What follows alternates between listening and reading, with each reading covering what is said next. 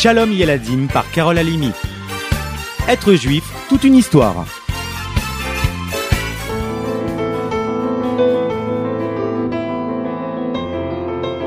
C'est le 6 Nissan, au printemps de l'année 1885, que vint au monde, dans une petite bourgade de Lituanie en Russie, le Rav Arié Levin, surnommé le Tzaddik de Jérusalem, le grand-père de la Ravanite Kanievski. Que leur nom soit une bénédiction. Ses parents, Benjamin et Ethel, voient très vite que le petit Arié se distingue des autres enfants de son âge par sa très grande intelligence, au point qu'on le qualifie d'Ilouï, un génie de la Torah. Assoiffé d'études, c'est encore très jeune qu'il quitte la maison de ses parents pour la yeshiva. C'est à Volodzin qu'il tient à se faire accepter.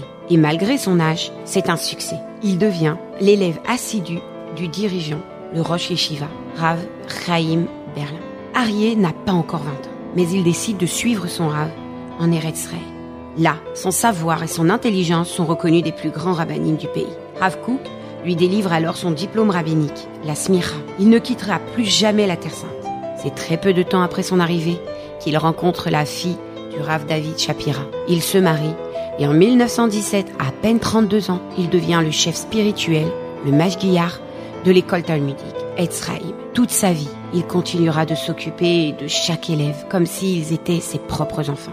Près de 15 ans plus tard, il accepte un autre travail, à la seule condition de ne pas être payé, aumônier, c'est-à-dire responsable des gens qui se trouvent dans les prisons.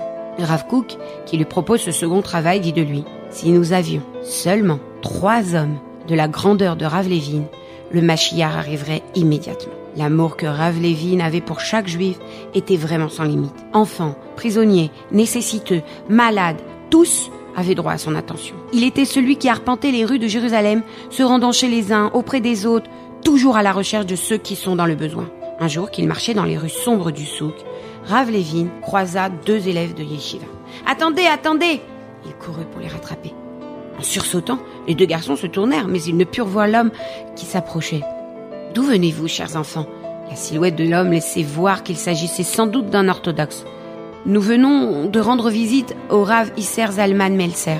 C'est très bien. Venez avec moi, mes chers enfants, vous devez être fatigués, faites-moi plaisir. Il fait froid.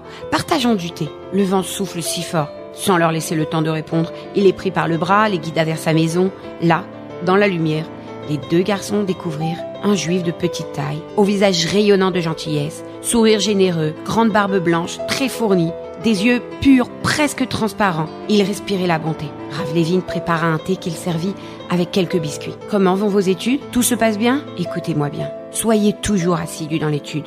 La Torah doit vous accompagner partout. L'étude est très importante. Les deux garçons, après avoir bu, reprirent le chemin de la yeshiva. Ils racontèrent leur aventure. On leur expliqua alors que l'homme qui les avait si gentiment reçus était à coup sûr Rav Levin, le tzaddik de Jérusalem. Quelle leçon d'hospitalité et d'humilité, n'est-ce pas? Rav Levin parlait aux enfants avec douceur, veillant à être présent pour chacun en particulier. Il se rendit même un soir chez un enfant qui avait attendu toute la journée pour lui parler, juste pour ne pas qu'il soit triste. Son petit-fils David, un jour qu'il était encore enfant, s'amusait avec un de ses amis, en faisant quelques tours malins aux habitants des environs.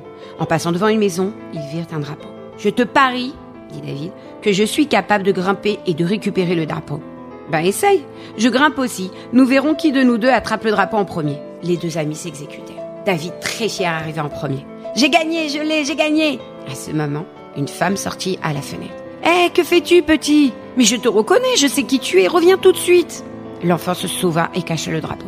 Le lendemain, à l'école, Rav Levin fit appeler son petit-fils au bureau. Que me veut mon grand-père? Ce n'est pas son habitude de me convoquer. Un peu inquiet, David franchit la porte du bureau.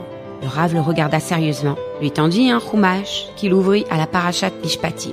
Chapitre 22, verset 21. Lis, dit-il fermement.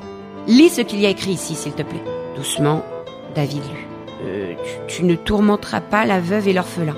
Lis encore, plus fort. Tu ne tourmenteras pas la veuve et l'orphelin. Encore une troisième fois, vas-y. Tu ne tourmenteras pas la veuve et l'orphelin. Le Rav reprit alors. La Torah nous ordonne de ne pas attrister une veuve. C'est un commandement de Dieu, au même titre que de ne pas manger la viande d'un animal non cachère. Tu n'aurais pas l'idée de manger de la viande non cachère pour t'amuser, non? Alors pourquoi embêter une pauvre veuve et lui causer autant de peine? Mais je ne comprends pas, grand-père. Cette pauvre femme, à qui tu as pris le drapeau hier, est venue me voir. Elle est veuve. David se souvenait maintenant. Mais je ne savais pas, je, voulais juste m'amuser. Tu lui as fait de la peine, tu te rends compte? Comment réparer maintenant Je me suis trompée, je vais lui rendre son drapeau. Non, tu dois faire plus que cela. Tu dois aller la voir, lui demander de te pardonner. Entendu, j'irai la voir ce soir après l'école. Non, tu dois y aller maintenant. Sinon, elle passera toute la journée peinée, tourmentée. Vas-y sans tarder. David obéit. Tout le long du chemin, il pensait. Mais c'est pas possible. Mon grand-père aurait dû me reprocher d'avoir pris quelque chose qui n'est pas à moi. Ça s'appelle du vol. C'est très grave. Non. Ce qui lui importe, c'est la peine que j'ai causée à cette pauvre veuve. Voilà la chose la plus importante pour lui. Jamais David n'oublia la leçon. Des années plus tard, il confiera que c'est son grand-père qui lui inculqua le sens du mot Avat Israël, l'amour du prochain. L'humilité, le respect de chacun, son dévouement, son amour de la terre d'Israël font de Rav Arié Lévin le tzaddik de Jérusalem. Un juste dit un jour, il n'y a rien de plus parfait qu'un cœur brisé. Rav Arié Lévin était ainsi un cœur brisé. Être juif, c'est vraiment toute une histoire, n'est-ce pas? À bientôt